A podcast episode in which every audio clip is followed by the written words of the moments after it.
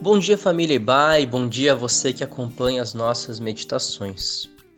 Aqui quem fala é o Lucas Regeta. Você está escutando o devocional diário da Ibai, a Igreja Batista, Avenida dos Estados, em Curitiba, Paraná. Hoje é quinta-feira, dia 25 de fevereiro de 2021. Nessa semana, nós estamos falando sobre como cultivar o fruto de uma nova vida na carta aos Gálatas, no capítulo 5, a partir do versículo 22, o apóstolo Paulo descreve algumas características que estão presentes na vida de pessoas cheias do Espírito Santo. Quando o Espírito Santo entra em nossas vidas, este modifica quem somos. E nós passamos a ter uma série de qualidades espirituais. Eu gostaria de ler a passagem mais uma vez com vocês, utilizando hoje a versão NVI. Diz assim: Mas o fruto do Espírito é amor, alegria, paz, paciência, amabilidade, bondade, fidelidade, mansidão e domínio próprio. Contra essas coisas não há lei.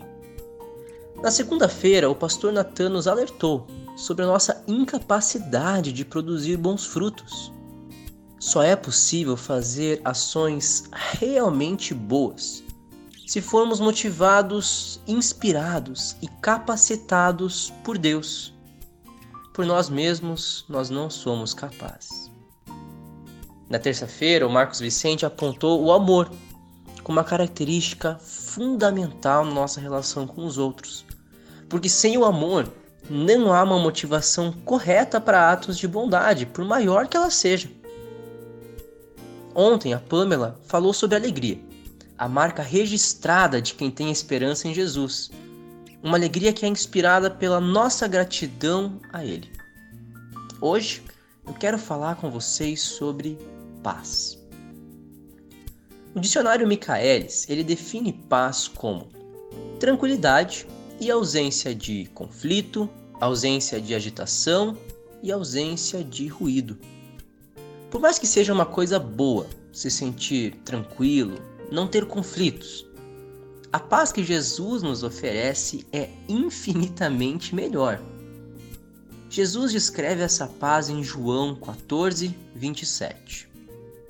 Ele diz assim: Deixo-lhes a minha paz. A minha paz lhes dou eu não a dou como o mundo a dá. Não se perturbe o seu coração, nem tenham medo. Jesus está se referindo aqui aos efeitos que a salvação produz através do Espírito Santo nos seus discípulos. É um estado de completo bem-estar, um estado de descanso interior, porque nós estamos em comunhão com Deus. Estar em comunhão, estar em harmonia com Deus e com a sua criação deve ser uma marca de um cristão. Por mais que hajam conflitos, hajam situações que o mundo entenderia talvez como ausência de paz, os discípulos de Jesus permanecem firmes. Por quê? Porque os nossos pés estão firmados na rocha. A confiança em Deus, a confiança na sua salvação, ela nos dá uma tranquilidade interior de encarar a realidade com olhos espirituais e de encarar a realidade com um coração em descanso. A paz que Deus nos oferece é algo tão inacreditável que a gente não tem como explicar ela a quem não crê. Paulo reconhece isso, e lá em Filipenses 4:7, ele descreve esse estado como a paz que excede todo o entendimento. Querido, Deus quer que você e todos os seus discípulos sintam paz e sintam tranquilidade. Se você acha que a sua vida ainda não é marcada por paz, por tranquilidade, por comunhão com Deus, eu peço que você ore a Deus, pedindo que Ele aquiete e tranquilize o seu coração. A graça dele é muito grande e com certeza ele vai fazer isso.